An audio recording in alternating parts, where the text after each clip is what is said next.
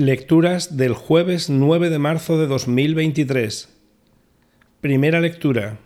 Lectura del libro de Jeremías. Esto dice el Señor.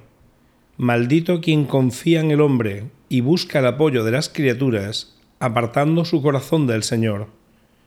Será como cardo en la estepa, que nunca recibe la lluvia. Habitará en un árido desierto, tierra salobre e inhóspita Bendito quien confía en el Señor y pone en el Señor su confianza. Será un árbol plantado junto al agua, que alarga a la corriente sus raíces. No teme la llegada del estío. Su follaje siempre está verde. En año de sequía no se inquieta, ni dejará por eso de dar fruto. Nada hay más falso y enfermo que el corazón. ¿Quién lo conoce? Yo, el Señor, examino el corazón Sondeo el corazón de los hombres para pagar a cada cual su conducta según el fruto de sus acciones. Palabra de Dios. Salmo responsorial. Dichoso el hombre que ha puesto su confianza en el Señor. Dichoso el hombre que ha puesto su confianza en el Señor. Dichoso el hombre que no sigue el consejo de los impíos, ni entra por la senda de los pecadores, ni se sienta en la reunión de los cínicos, sino que su gozo es la ley del Señor y medita su ley día y noche. Dichoso el hombre que ha puesto su confianza en el Señor. Será como un árbol plantado al borde de la acequia, da fruto en su sazón y no se marchitan sus hojas, y cuanto emprende tiene buen fin. Dichoso el hombre que ha puesto su confianza en el Señor. No así los impíos, no así. Serán paja que arrebata el viento porque el Señor protege el camino de los justos, pero el camino de los impíos acaba mal. Dichoso el hombre que ha puesto su confianza en el Señor. Evangelio. Lectura del Santo Evangelio según San Lucas.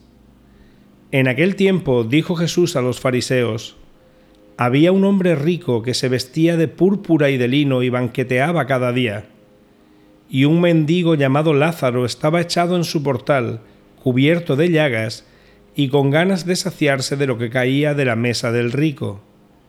Y hasta los perros venían y le lamían las llagas. Sucedió que murió el mendigo y fue llevado por los ángeles al seno de Abraham. Murió también el rico y fue enterrado.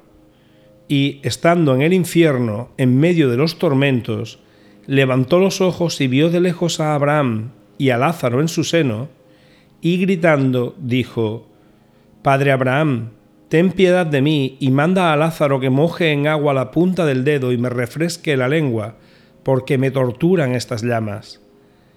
Pero Abraham le dijo, Hijo, recuerda que recibiste tus bienes en tu vida, y Lázaro, a su vez, males por eso ahora Él es aquí consolado, mientras que tú eres atormentado. Y además, entre nosotros y vosotros se abre un abismo inmenso, para que los que quieran cruzar desde aquí hacia vosotros no puedan hacerlo, ni tampoco pasar de ahí hasta nosotros.